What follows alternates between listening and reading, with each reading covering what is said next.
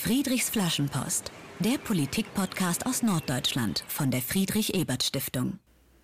Willkommen zur Folge 37 von Friedrichs Flaschenpost. Dies ist eine nachträglich aufgenommene neue Anmoderation zu der Folge, zu der uns ungewöhnlich viel Resonanz und auch Kritik erreicht hat. Erst einmal vielen Dank für die Rückmeldungen. Wir freuen uns über jede, egal ob Lob oder Kritik. Auf zwei Kritikpunkte möchte ich hier eingehen. Am Ende der Folge sprechen wir kurz über die liberale jüdische Gemeinde in Hamburg, die zweite Gemeinde neben der Einheitsgemeinde, die Dr. Eli Fell in dieser Folge vertritt. Dabei weist Herr Fell auf den Rechtsstatus der Gemeinde als eingetragener Verein hin, was ich in der Moderation übernehme. Dies soll jedoch auf keinen Fall bedeuten, dass ich der liberalen Gemeinde den Gemeindestatus absprechen möchte. Vielmehr kenne ich viele tolle Gemeinden, jüdische, christliche und muslimische, die in der Form eines EV organisiert sind. Außerdem steht in der gleich folgenden Folge über den geplanten Wiederaufbau der Bornplatz-Synagoge die Sichtweise meines Gesprächspartners im Mittelpunkt. Die in Hamburg und darüber hinaus geführte Diskussion über diese Pläne gibt eine Podcast-Folge mit nur einem Gast naturgemäß nicht wieder.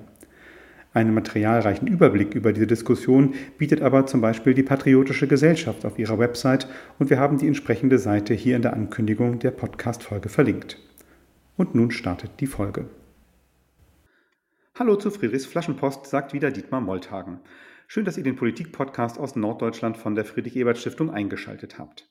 Heute mit einem Hamburger Thema und Gast, das aber in den vergangenen Monaten weit über Hamburgs Grenzen hinaus diskutiert worden ist. Zur Folge über den Wiederaufbau der Bornplatz-Synagoge im Hamburger Univiertel sowie zum gegenwärtigen jüdischen Leben in Hamburg begrüße ich sehr herzlich Eli Fell, den zweiten Vorsitzenden der jüdischen Gemeinde Hamburgs. Schön, dass Sie da sind, Herr Dr. Fell. Schönen guten Tag, Herr Moltagen, Herr Dr. Moltagen. Oh, alles gut, alles gut. Blicken wir kurz äh, in die Geschichte der Bornplatz-Synagoge für die Hörerinnen und Hörer, die äh, es vielleicht nicht genau äh, parat haben. 1906 wurde sie auf dem heutigen Josef-Karlebach-Platz im Univiertel in Hamburg-Eimsbüttel eingeweiht, damals Norddeutschlands größte Synagoge. Sie war anschließend das Zentrum jüdischen Lebens in Hamburg. Dann äh, wurde sie aber in der Reichspogromnacht vom 9. auf den 10. November 1938 geschändet, schwer beschädigt, auch in Brand gesetzt. Und in der Folgezeit wurde die jüdische Gemeinde vom nationalsozialistischen Regime gezwungen, ihr Gotteshaus auf eigene Kosten abzureißen und das Grundstück viel zu billig an die Stadt zu verkaufen. Ein großer Sprung 2019, Ende 2019 begann Landesrabbiner, äh, Landesrabbiner Shlomo Bistritzky und die Initiative Wiederaufbau Bornplatz-Synagoge eine Debatte eben um den Wiederaufbau. Und im Februar 2020 hat sich die hamburgische Bürgerschaft einstimmig für diesen Wiederaufbau ausgesprochen, der seitdem konkret in Planung ist. Sprechen wir über diesen spannenden Wiederaufbauplan. Meine erste Frage ist ganz grundsätzlich, warum wünscht sich eigentlich die jüdische Gemeinde einen Wiederaufbau der zerstörten Synagoge? Ja, Herr Moltagen, Sie haben das ja eingangs schon erwähnt, ähm, die Geschichte der, der Synagoge und des, des äh, deutschen Judentums. Und äh, tatsächlich war es die Norddeutschland größte Synagoge und äh, die geschändet und zerstört worden ist. Ähm, interessant äh, ist noch vielleicht noch zu erwähnen, dass dann nach dem Zweiten Weltkrieg ähm, die damalige Hamburger Stadtverwaltung, wo die gleichen, wo die gleiche Person eigentlich sogar da saß, die auch die sagen, den, äh, den ähm, Abverkauf der Synagoge gezwungenermaßen von der jüdischen Gemeinde dann äh, abgenommen hat. Die gleiche Person hat dann auch ähm, die Verhandlungen geführt ähm, und ähm, da gab es so einen sogenannten Jewish Trust und das wurde dann sozusagen an die Hamburger, mh, hm, an, die, an Hamburg wieder verkauft zu einem sehr, sehr niedrigen Preis. Also es wurde sozusagen zweimal uns äh, abgenommen und, und ja. weggenommen. Und ähm, ja, die ganze Geschichte der, der, des, des Hamburger Judentums, äh, diese, diese Horrorgeschichte, die da stattgefunden hat, ist sozusagen eine Zäsur gewesen in der wirklich Jahr, jahrhundertenlangen Geschichte des, des deutschen Judentums. Und ähm, in Hamburg hat sich wieder jüdisches Leben entwickelt. Äh, wir haben ein lebendiges Judentum in Hamburg und dazu gehört auch eine Synagoge im Herzen der Stadt, da wo sie auch ursprünglich gewesen ist. Und die Synagoge wieder aufzubauen, die Baumplatz-Synagoge wieder aufzubauen, ist äh, der Wunsch unserer Gemeinde und äh, Vielleicht noch eine ganz kleine äh, Ergänzung dazu, wenn Sie in unserer jetzigen Synagoge in der Hohen Weide äh, sind, dann steht auf dem Toraschrein ist auch ein seit Jahrzehnten ein Bild der Wohnplatzsynagoge. Das heißt, der Wunsch des, des Wiederaufbaus der, der Synagoge ist jetzt nicht seit kurzem äh, entstanden, sondern wurde schon jahrzehntelang von der Gemeinde, von den Mitgliedern der jüdischen Gemeinde getragen. Die, die Erinnerung an das Haus war, war also immer wach, ne, die, ganze, die ganze Zeit. Die Erinnerung, die Geschichte, das Leiden und sozusagen und auch der Blick, äh, also die, die, äh, unser, unser Toraschrein ist wirklich vor, vor unseren Augen und äh, wenn dann gebetet wird und die Augen nach vorne gerichtet äh, werden, dann, dann steht ein Abbild der Bornplatz-Synagoge mhm. ähm, vorne äh, bei uns. Und äh, insofern ist das wirklich ein innerlicher Wunsch gewesen, das wieder aufzubauen. Sie haben es äh, gerade äh, schon hier gesagt und auch in, sagen Sie in Interviews immer wieder betonen, dass das eben der Wunsch zum Wiederaufbau aus der Gemeinde selber kommt. Wie, wie hatten das eigentlich angefangen? Also wie, wie, wie, wie kam es zu dieser Idee? Äh, wie gesagt, 2019 beginnt dann die öffentliche Debatte, aber davor werden Sie ja intern drüber eine Meinungsbildung gehabt haben. Ja, absolut. Also wir sind ja eine demokratisch, also unsere, unsere, unsere Gemeinde ist ja demokratisch gewählt. Wir haben einen Vorstand, wir haben einen Beirat und ähm, diese, diese Institutionen unserer Gemeinde haben eben sich zum Ziel gesetzt, ähm, die Baumplatz-Synagoge ganz weit vorne auf unsere Agenda zu, zu bringen. Und ich muss leider feststellen, dass in den letzten Jahren äh, in Deutschland die, die Stimmung äh, gegenüber jüdisches Leben auch durch die äh, zahlreichen antisemitischen Vorfällen, die in Deutschland stattfinden, dazu auch beigetragen haben, dass auch viele unserer Gemeindemitglieder gefragt haben, ja, sollen wir hier bleiben? Und, und, für diejenigen, die hier bleiben wollen, gehört es auch dazu, dass dann auch das, das aktives äh, sichtbares jüdisches Leben auch äh, wieder möglich sein sollte, so wie in vielen anderen europäischen Städten. Und weil eben in Deutschland so viele Synagogen zerstört und, und, und, und verbrannt worden sind und, vernichtet worden sind, ähm, ist dieser Wiederaufbau, wenn ihm die Gemeinde wächst, wenn mehr Juden in Deutschland wieder leben, ist das ein ganz nachvollziehbarer Schritt. Denn das, was sozusagen in den 50er, 60er Jahren an Anzahl an äh, Mitgliedern in der jüdischen Gemeinde gewesen sind, sind vor allem durch die Zuwanderung, durch den Zusammenbruch der Sowjetunion dann auch äh, entsprechend gestiegen. Natürlich nicht vergleichbar mit den Zahlen vor der Shoah. Ähm, aber ähm, die Gemeinde ist gewachsen und, und äh, wir sind ein Teil dieser Stadt, ein Teil der, der, der Gesellschaft und dazu auch gehört eben auch die, die Tatsache, dass wir eine Synagoge wieder aufbauen wollen. Mhm. Sie haben äh, Antisemitismus gerade selbst schon erwähnt, äh, darauf hingewiesen, dass das tatsächlich ja, nachweislich zugenommen hat in Deutschland in den letzten Jahren. Ich fand es interessant, dass es ja eine, eine Unterstützerkampagne zu diesem Wiederaufbau gibt und die haben auch diesen Slogan Nein zu Antisemitismus, Ja zur Bornplatz-Synagoge. Wie, wie hängen denn jetzt Antisemitismus, bzw. der Kampf gegen Antisemitismus und, und das Bauvorhaben zusammen? Also ich muss eingangs sagen, es ist eine Initiative, die jetzt nicht von der jüdischen Gemeinde hm. ähm, initiiert worden ist. Ähm, die zwei, also die, der Begriff des, des Antisemitismus, also ich, ich muss dazu ehrlich sagen, es sind zwei Themenbereiche, die nicht unbedingt jetzt zusammengehören. Man kann jetzt nicht sagen, wenn man jetzt gegen einen Wiederaufbau, wir kommen später zu dem, zu dem Thema, zu der Architektur, dass man dann Antisemit ist. Das, das geht nicht. Also das ist nicht der, der Punkt. Aber was diese Kampagne sehr, sehr gut geschaffen hat, ist einfach ein Bewusstsein ähm, zu, zu ähm, äh, entwickeln in, in der Stadtgesellschaft, in der nicht-jüdischen Stadtgesellschaft, wo auch viele Leute sich auch darüber auch wirklich geärgert haben und wütend waren und verletzt waren, dass eben antisemitische Vorfälle stattfinden, dass man sich da artikulieren konnte, dass man dann sich dann sammeln konnte und sagen, nein, also das ist ein, das ist ein Thema, was einfach nicht, nicht geht in der heutigen Zeit, im 21. Jahrhundert in Deutschland, in der Bundesrepublik. Das funktioniert nicht. Das ist ein Thema für sich, sozusagen. Dieser, ähm, das zu artikulieren, ist absolut richtig von der Kampagne. Der zweite Punkt ist natürlich der Wiederaufbau der, der Bornplatz-Synagoge, wo auch da wir auch eine breite Unterstützung in der Stadtgesellschaft äh, finden konnten und auch festgestellt haben, dass viele das unterstützen. Ich würde jetzt nicht unbedingt sagen, dass das zusammengehört, aber das sind zwei Themen und Sie haben es gesagt, es ist eine Kampagne, eine Initiative gewesen, die zwei Themenbereiche angesprochen hat. Ähm, und, äh, und ich fand das auch gut so. Hm. Ja, sprechen wir ein bisschen äh, über die Debatte rund um den Wiederaufbau. Ähm, ich hatte ja schon anmoderiert, dieser geplante Wiederaufbau wird weit über Hamburg hinaus wahrgenommen, diskutiert. Und es gibt eben auch äh, kritische Stimmen daran. Äh, so befürchten Kritikerinnen und Kritiker, dass die neue Synagoge die Erinnerung eben an die Zerstörung äh, in der Zeit des Nationalsozialismus, ähm, damit auch die Erinnerung an die Shoah überdecken könnte. Es gibt ja auch im Moment äh, ein, äh, ein Mahnmal eben am Boden des, des Josef Karlebach Platzes. Ähm, Sie haben sich ja viel damit beschäftigt. Was, was antworten antworten Sie auf diese Kritik?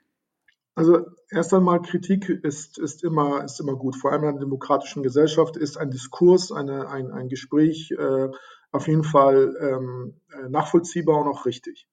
Äh, das äh, eingangs sozusagen dazu gesagt. Das heißt also Kritik und, und, und, und, und Widerspruch und eine andere Meinung zu haben, ist das, was, warum wir auch hier in einer freiheitlichen Gesellschaft auch alle gemeinsam leben. Unabhängig davon halte ich von dieser Argumentation äh, von diesen sogenannten Kritikern nicht besonders viel. Ähm, insofern als das, wie ich schon eingangs gesagt habe, wir ein lebendiges Judentum haben. Das heißt, genau an diesem Standort war eben die Synagoge. Jetzt ist ein Bodenmosaik ähm, dort sozusagen verlegt worden, was auch ein, ein richtiger Schritt war zu der Zeit. Ansonsten wäre es ein Parkplatz geworden oder ich. War 1988 äh, nur kurz eingeworfen. Genau, genau. Das, das war auf jeden Fall ein, ein, ein, ein richtiger Schritt äh, zu sagen, hier war die Synagoge ähm, und, und dieser, diese Fläche äh, im Grindel soll sozusagen nicht bebaut werden mit, äh, mit einem, durch einen Parkplatz oder durch eine andersweitige äh, Benutzung der, der Universität oder, oder der Stadt Hamburg. Das ist auf jeden Fall richtig und gut gewesen. Äh, ich muss aber dazu sagen, dass die Aufmerksamkeit von diesem Mahnmal ähm, wirklich sehr, zumindest für, Hamburg, für viele Hamburgerinnen und Hamburger, gar nicht so sehr stark und bewusst ist. Das bedeutet, diese Fläche wird benutzt, um, um, um Hunde auszuführen, um äh, zu Silvester Feuerwehrkörper dann äh, steigen zu lassen. Ähm, das heißt, die, die außer einer, eines, eines Fachpublikums äh, ist, diese, ist diese Fläche, die Sie auch als sozusagen als Hamburger sicherlich auch kennen, ähm, nicht besonders sozusagen jetzt äh, so, dass man sagen würde, äh, ja, äh, das ist jetzt ein Monument der Erinnerungskultur, was äh, un, un, unausweichlich ist. Man muss dazu sagen, ja, wir möchten genau dort wieder äh, unsere Synagoge wieder aufbauen. Das Bodenmosaik zeichnet ja äh, die, dass, dass ein Teil der Decke der Synagoge ja ab, sozusagen durch, durch die, sozusagen die Außenstruktur. Ähm, aber dann zu sagen, ja, wir, wir, bauen jetzt keine Synagoge, nein, wir, wir, wir werden natürlich dann auch nach Wegen und Mitteln suchen, zu schauen, wie man diese, diesen Bodenmosaik oder eine Erinnerung daran dann an diese Initiative der späten 80er Jahren äh, wieder integrieren kann. Aber zu sagen, äh, wir bauen jetzt für lebende Juden keine, keine Synagoge, äh, die, die, sollen sich jetzt bitte dann daran erinnern. Äh, wir brauchen nicht diese Erinnerung für uns als jüdische Gemeinde. Wir leben sie jeden Tag. Wir haben Holocaust-Überlebende, wir sind Kinder von Holocaust-Überlebenden. Meine Großmutter äh, seligen Angedenkens äh, hat Holocaust, den Holocaust überlebt. Das heißt, wir, wir, wir, leben das jeden Tag, ja, wenn wir durch, durch Hamburgs Straßen gehen. Ähm, was für uns wichtig ist, ist sozusagen, ja, wir sind hier, wir sind ein Teil der Gesellschaft, wir wollen nicht vergessen, was passiert ist, um Gottes Willen. Und das uns vorzuwerfen, wir würden äh, Revisionismus betreiben, ist einfach absurd. Das heißt, was wir wollen ist, ja, wir sollen erinnern, und das ist auch sehr, sehr wichtig, aber wir wollen auch lebendiges Judentum zugänglich machen. Jungen Hamburgerinnen Schülerinnen und Schülern die Möglichkeit zu geben, zu schauen, wo, wie eine Synagoge mitten in der Stadt sozusagen aussieht, wie, was das sozusagen für eine Bedeutung hat. Und dass das Judentum ähm, zu Deutschland gehört und das, ist, und das tut auch Deutschland gut, dass jüdisches Leben wieder wächst. Und das sozusagen zu versuchen, den Keim zu ersticken und, und, der jüdischen Gemeinde zu erzählen, wo sie ihre Synagoge zu bauen hat und wo nicht, ist, ist meiner Meinung nach nicht ganz nachvollziehbar. Und wie gesagt, äh, man kann darüber trefflich streiten und äh, unterschiedlicher Meinung sein. Und nein, ich halte diese Kritik äh, jetzt für, für nicht äh, sozusagen ganz nachvollziehbar aber gleichzeitig haben wir uns der Kritik gestellt, haben uns mit den Kritikern getroffen, uns darüber unterhalten, uns Argumente ausgetauscht. Und, ähm, und das ist auch gut so. Und äh, ja, wir wollen und wir werden die Synagoge wieder aufbauen, die Bornplatz-Synagoge nicht als Kopie, äh, nicht als sozusagen eine, eine 1 zu 1 Kopie. Es sollen Akzente und Facetten ganz klar verdeutlichen, dass das, ähm, was geschehen ist, das soll, dass da eine Zäsur gewesen ist, aber die Bornplatz-Synagoge soll wieder aufgebaut werden. Und genau da.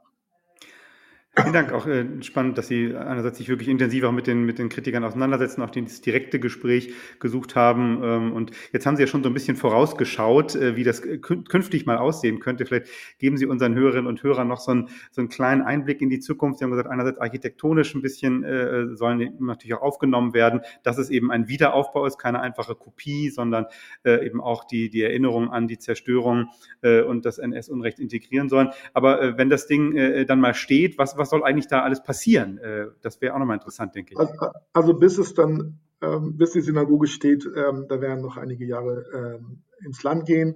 wir befinden uns jetzt in einem Prozess, das heißt, wir sind jetzt gerade in, in der Phase für die Vergabe der Machbarkeitsstudie. Das heißt, äh, wir sind noch äh, relativ am Anfang hinsichtlich der richtigen Umsetzung.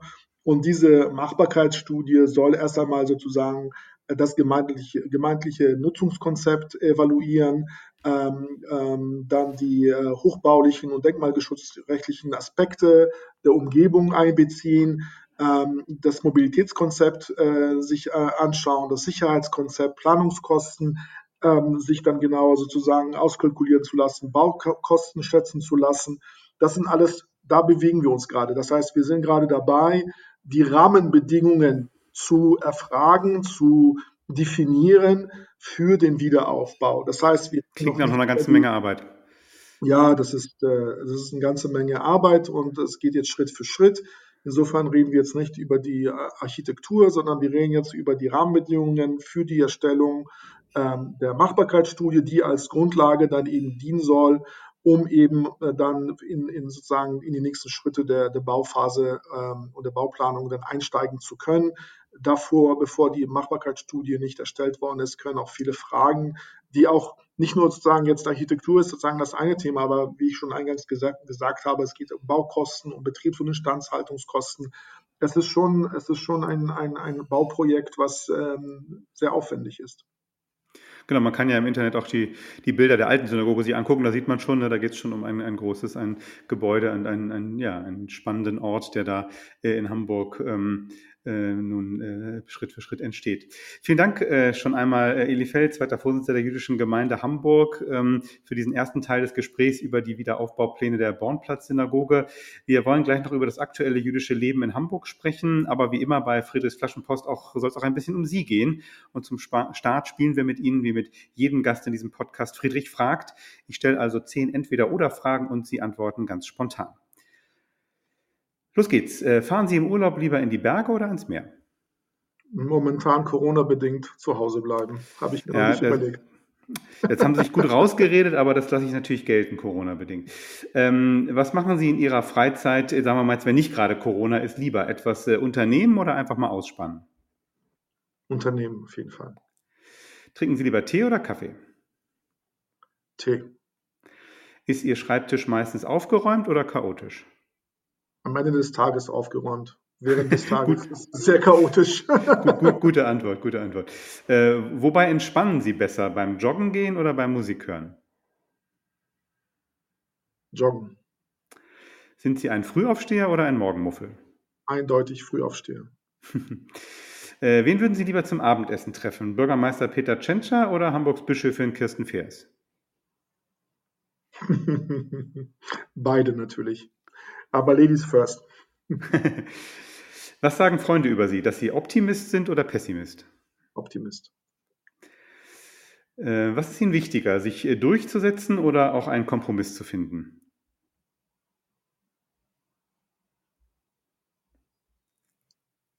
Kompromiss. Haben ein bisschen nachgedacht, das war wahrscheinlich auch schon der Kompromiss in der Antwort.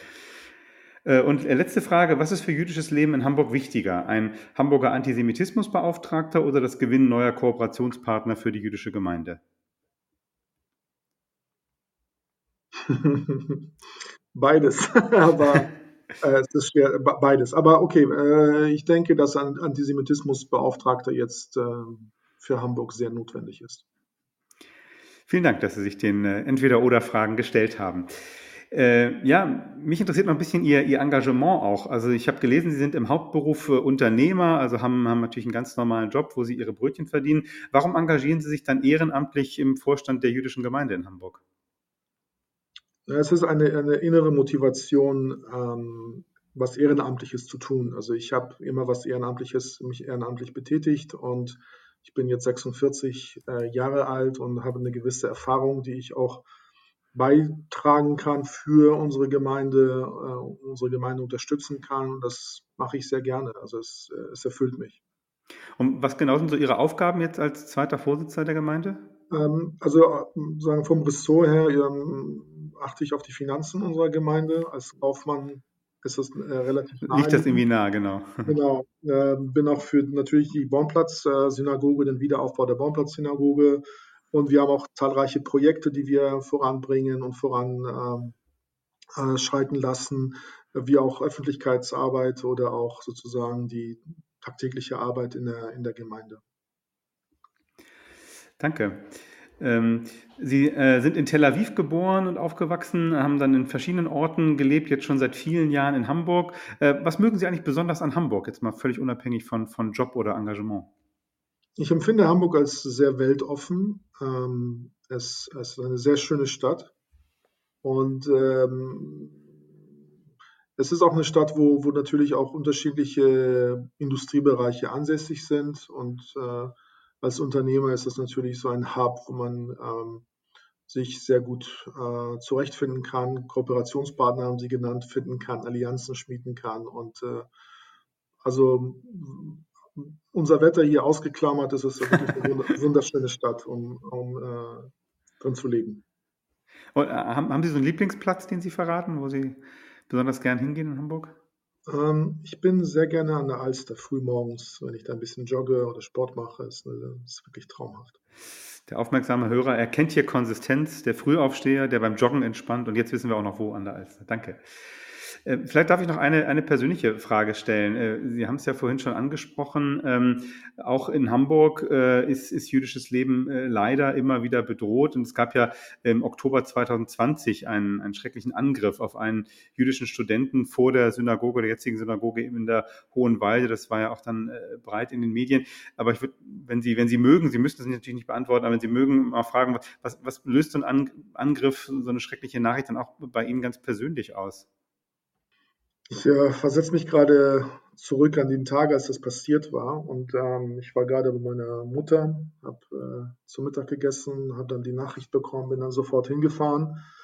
Und die erste Reaktion ist dann natürlich dann in so, einem, in so einer Situation, wenn man im, im Vorstand der Gemeinde ist, ist natürlich äh, relativ pragmatisch. Das heißt, was ist passiert, wer ist verletzt, äh, was ist sozusagen mögliche Gefahr, wer muss man unterrichten. Das heißt, wir haben auch gewisse Maßnahmen, die wir als, als Gemeinde äh, leider sozusagen ein, äh, einbauen müssen, um in solchen Krisensituationen entsprechend zu reagieren. Das heißt, im ersten Moment ist, ist das wirklich sozusagen das, das, das Lösen oder die, die Wahrnehmung und die Lösung des Problems. Ein Funktionieren Im, auch. Genau. Im zweiten Schritt ist es natürlich dann eine, ein, also bei mir war das, war das Wut. Es war einfach mhm. Wut darüber, dass ähm, sowas passiert, dass äh, meine Kinder gehen äh, in die jüdische Schule. Ähm, vor Corona waren wir auch viel öfter in der Synagoge. Ähm, und das ist dann sozusagen die Wut darüber, ähm, dass es gefährlich ist für meine Familie und für meine Freunde und für die Gemeindemitglieder dann äh, sich an äh, jüdischen Einrichtungen aufzuhalten. Das ist ein, eine Wut und Unglauben, ein, ein, also ein unglaubliches, ähm, ich will nicht sagen Ohnmacht, aber es ist ein, ein Gefühl, der, wo sich die Frage stellt, was mache ich hier eigentlich? Mhm. Warum, warum werden Juden, die eine Kippa tragen, auf offener Straße gezielt vor einer Synagoge angegriffen?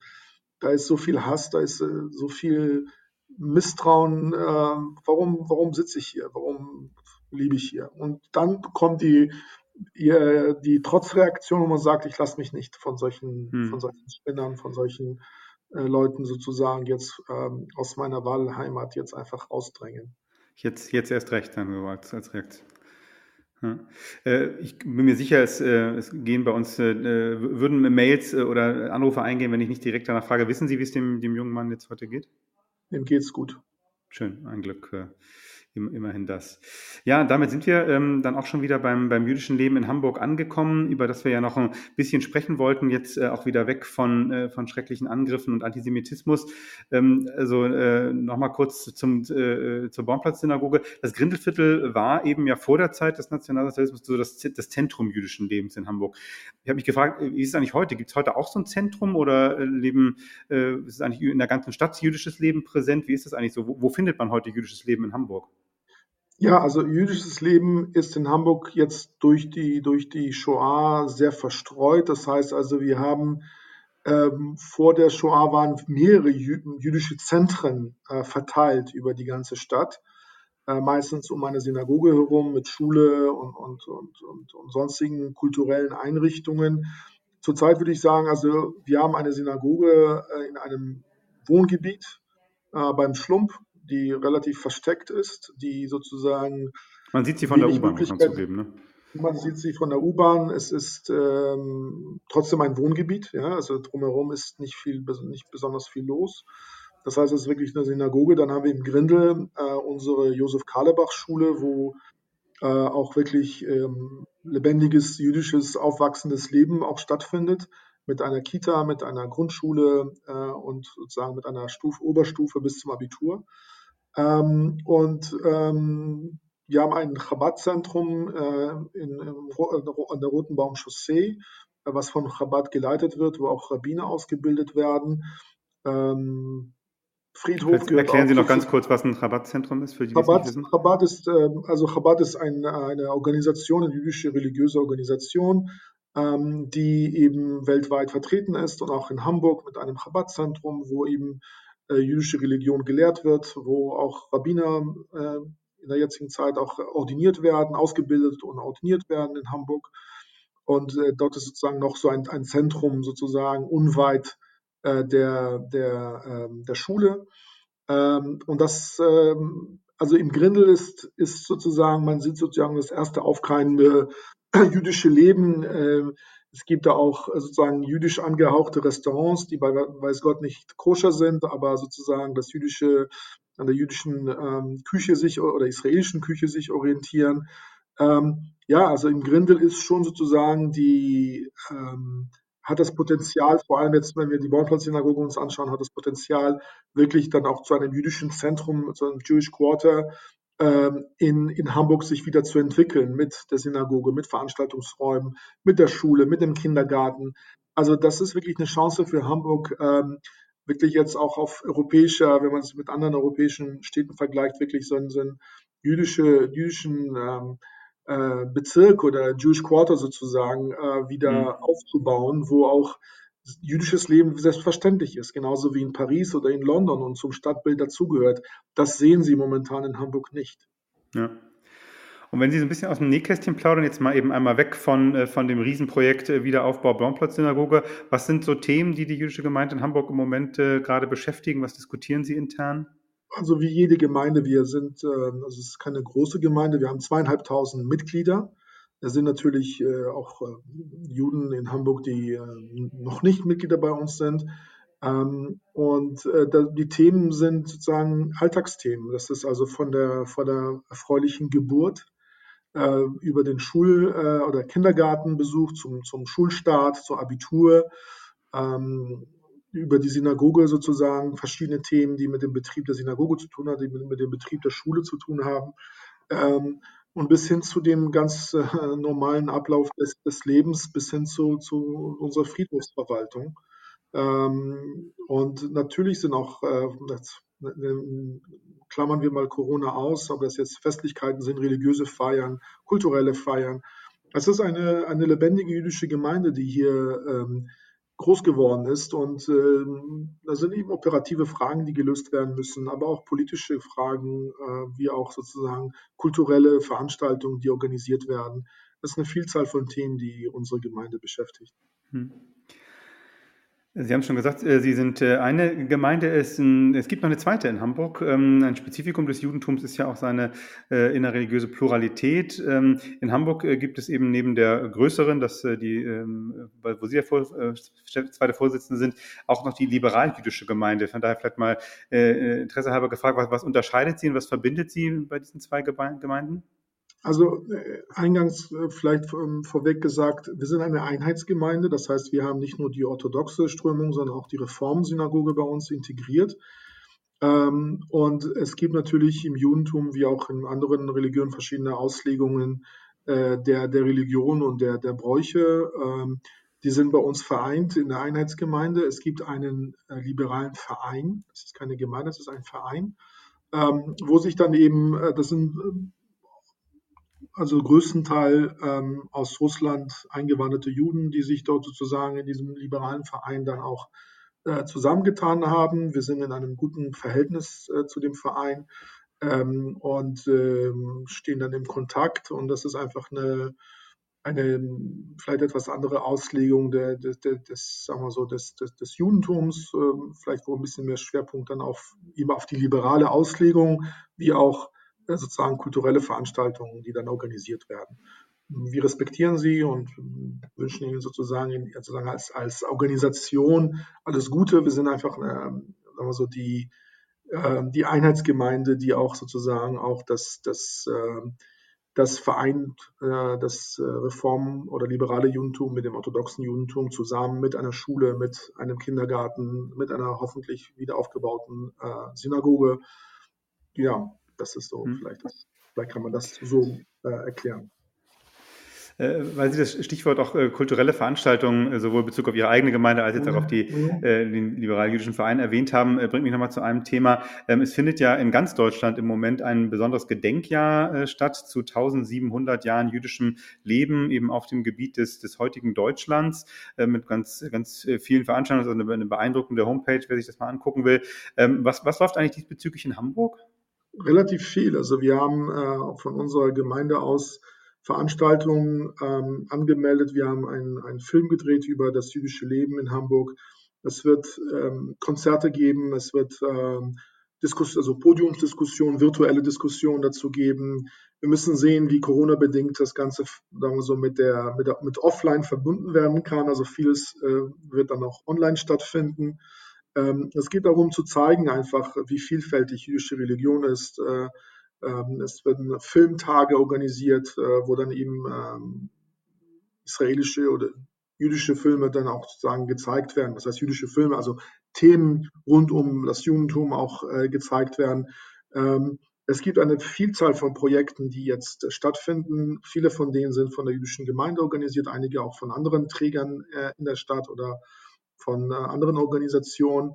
Und äh, es ist wirklich eine, eine, eine Selbstverständlichkeit, einfach zu zeigen, ja, wir sind hier, wir sind ein Teil der Gesellschaft, wir, wir haben in vielen Bereichen herausragende äh, Musiker, die, die auch äh, tolle Konzerte geben und, und wir haben auch äh, Lesungen ähm, zu verschiedenen Themen. Also es ist wirklich, äh, wir sind da angekommen, wo auch schon Judentum immer gewesen ist, als, als ein Teil äh, sagen wir so, des, des, des Geschehens und das zu zeigen, die Vielfalt und die, und die, die Möglichkeiten, die äh, jüdisches Leben in Deutschland dann auch äh, anbietet und entfaltet, ist das, was wir auch, ähm, woran wir auch teilnehmen äh, in dem 1700 Jahren äh, jüdisches Leben in Deutschland. Vielen Dank. Da haben Sie ja schon äh, eine ganze Menge erwähnt, was, was da alles in Hamburg auch so zu erleben ist. Und äh, wer das genauer sehen will äh, oder mal sich angucken möchte, kann das natürlich auf Ihrer Homepage auch eine ganze Menge finden, jghh.org. Ähm, Sage ich mal kurz für alle, die es interessiert, da findet man gleich auf der Startseite auch den Film, äh, den Sie gerade erwähnt haben und natürlich auch die anderen ähm, Angebote. Ähm, wen das interessiert, der äh, kommt, da, kommt da sicherlich weiter. Ähm, ja, die traditionelle Schlussfrage bei uns im Podcast äh, ist ja die äh, Bitte um eine Flaschenpost äh, für die Zukunft. Von daher jetzt, wo sich unsere Sendezeit dem Ende nähert, äh, auch an Sie die Frage, was schreiben Sie mit Blick eben auf jüdisches Leben in Hamburg in Ihre Flaschenpost an die Zukunft? Das ist eine sehr gute Frage. Das ist wirklich eine sehr gute Frage. Also ich glaube, wir schreiben gerade, wir sind gerade dabei, die Flaschenpost zu schreiben. Also wir, wir schreiben momentan einen Brief in die Zukunft für jüdisches Leben in, in Hamburg, in Deutschland und auch für die und auch für die Hamburgerinnen und Hamburger und für die Deutschen. Das ist gerade das, was jetzt gerade geschrieben wird, dass Wiederaufbau ähm, der Synagoge auch ein Zeichen ist für das Miteinander, ohne dass man die Geschichte vergisst, aber auf jeden Fall auch äh, lebendiges Judentum die Grundlagen dafür schafft und verbessert, äh, um eben ähm, das, was undenkbar nach dem, nach dem Holocaust fast undenkbar gewesen wäre, dass dann jüdisches Leben sich in Deutschland wieder entfaltet, das genau das wieder entstehen zu lassen, ist genau das, was wir jetzt gerade jetzt während, also sagen wir so, so wirklich so, während wir sprechen, auch gerade passiert. Dieser Brief wird jetzt gerade geschrieben und ich glaube, der Punkt ähm, an, von diesem Brief äh, wird und der letzte Absatz wird geschrieben werden, wenn die Baumplatz-Synagoge wieder da steht, wo sie hingehört, am Baumplatz. Damit haben Sie einen schönen, den Kreis schön geschlossen. Wir haben angefangen, über die Bornplatz-Synagoge zu sprechen. Sie haben Ihre Flaschenpost äh, damit beendet und äh, ein schöner Gedanke, dass eigentlich äh, dieses Mal es so ist, dass quasi während wir hier reden, diese Flaschenpost gerade geschrieben wird von ganz vielen Menschen, äh, auch gerade in Hamburg. Äh, ein schöner Gedanke. Das war Folge 37 von Friedrichs Flaschenpost. Äh, vielen Dank für den Austausch, Dr. Eli Feld, zweiter Vorsitzender der Jüdischen Gemeinde Hamburg. Vielen Dank fürs Kommen und fürs mit uns sprechen. Vielen Dank. Vielen Dank.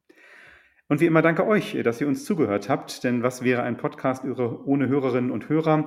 Von daher auch diesmal wieder der Appell, empfehlt uns gerne weiter, teilt diese oder die anderen Folgen, schreibt uns immer gern, was euch an Friedrichs Flaschenpost gefällt und was nicht. In diesem Sinne, tschüss und gerne auf Wiederhören in 14 Tagen, sagt Dietmar Molltagen von der Friedrich-Ebert-Stiftung. Friedrichs Flaschenpost, der Politik-Podcast aus Norddeutschland von der Friedrich-Ebert-Stiftung.